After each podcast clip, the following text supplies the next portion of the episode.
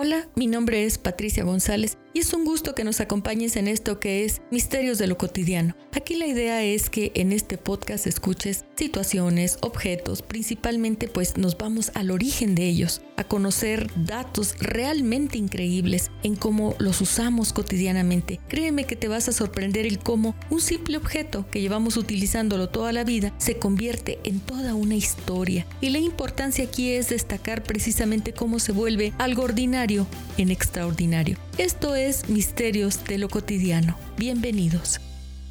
Bien, el término foodie es una palabra en inglés que se designa a aquellas personas que son aficionados a la comida, a la bebida y traducida literalmente sería como un comidista. Adivinen quién era un comidista, quién era un foodie. Pues nada más y nada menos que uno de los personajes más famosos a través del tiempo, nada más y nada menos que Leonardo da Vinci, quien eh, eh, realmente dejó la mayor parte de su herencia, en este caso a una cocinera. De joven fracasó como jefe de cocina en la taberna florentina Los Tres Caracoles y obtuvo el mismo resultado en un segundo negocio denominado Las Tres Ranas. También falló al ser jefe de banquetes de Leudovico, el moro, señor de Milán. Y el detalle aquí es que su refinado gusto o sus distintas creaciones culinarias eran realmente muy vanguardistas para la época. Quizás de ahí, pues, pues que sus esfuerzos por diseñar máquinas modernas en la cocina fue algo que, que se caracteriza también por parte de lo que vemos en la mayor parte de sus bocetos, que sus inventos hubieran sido una gran revolución culinaria en aquel tiempo. Por ejemplo, pues tenemos por ahí la licuadora, que entre las notas de Leonardo se encontraron dibujos de una licuadora. El proyecto nunca se realizó porque no, no tenía algunas imperfecciones en cuanto a los cálculos, pero, pero los bocetos de los prototipos definitivamente pues que muchas veces también suponen que son helicópteros, realmente pudieran ser el primer prototipo de una licuadora. Funcionaba con una palanca tirada por, por el cocinero. El proyecto tiene unas dimensiones muy grandes, que es lo que hace que se confundan los investigadores y crean que es realmente una, una máquina de guerra, pero ya viéndolo con otros ojos resulta pues que es el engranaje de una licuadora. Las tapas de olla, que son un utensilio que uno pensaría que, que es obvio que hubieran surgido justo cuando surgieron las ollas, pues no era así. Antes las personas utilizaban telas o paños para cubrir, pero esto traía pues una combinación rara de sabores y, en los alimentos por eso Leonardo da Vinci inventa una tapa de olla hecha de un metal muy resistente, muy impermeable, para que los sabores no, no se mezclaran y sobre todo que, que la comida permaneciera precisamente sin cambios. También el sacacorchos, porque pocos saben que Leonardo da Vinci era dueño de un viñedo en Milán que le regaló uno de sus mecenas. Y como amante del vino, y gran conocedor de la vinicultura, viticultura, pues eh, Da Vinci también diseñó el prototipo del sacacorchos.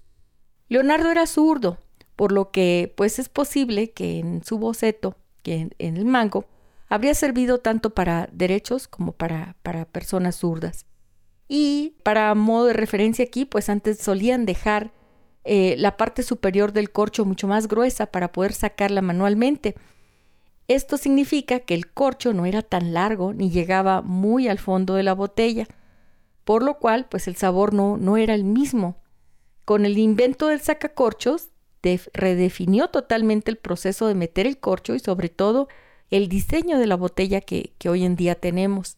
También se le atribuye el molinillo de pimienta, porque pues entre otras cosas era experto en botánica, entre otros temas, y usaba hierbas y especias en la cocina que no eran tan conocidas en aquellos tiempos, como la cúrcuma, el azafrán, las flores de amapola, el aceite de linaza y por supuesto la sal y la pimienta, que antes pues era molida con utensilios estilo molcajete, presionando dos, dos materiales, como la piedra o la madera, y a él pues se le ocurrió una manera más sencilla, que es la que utilizamos hoy en día con los molinillos de, pimienta. Este producto muele la pimienta a la perfección sin, sin que se pierda el sabor y sobre todo que, que no se desperdicie la pimienta.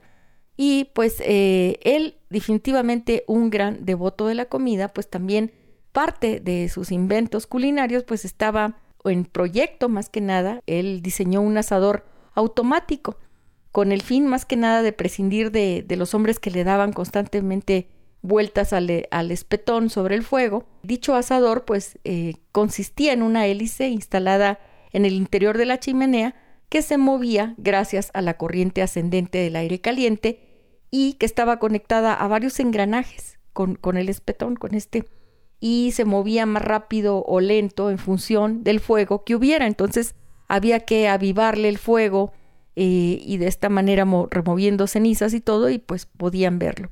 Es increíble cómo eh, la mayor parte pues de, todos sus, sus inventos están ahí precisamente que no, muchos de ellos no llegaron a concretarse, pero porque de alguna manera pues definitivamente se hubieran diseñado máquinas que modernizarían totalmente las cocinas del Renacimiento y sabrá Dios qué tendríamos realmente ahorita.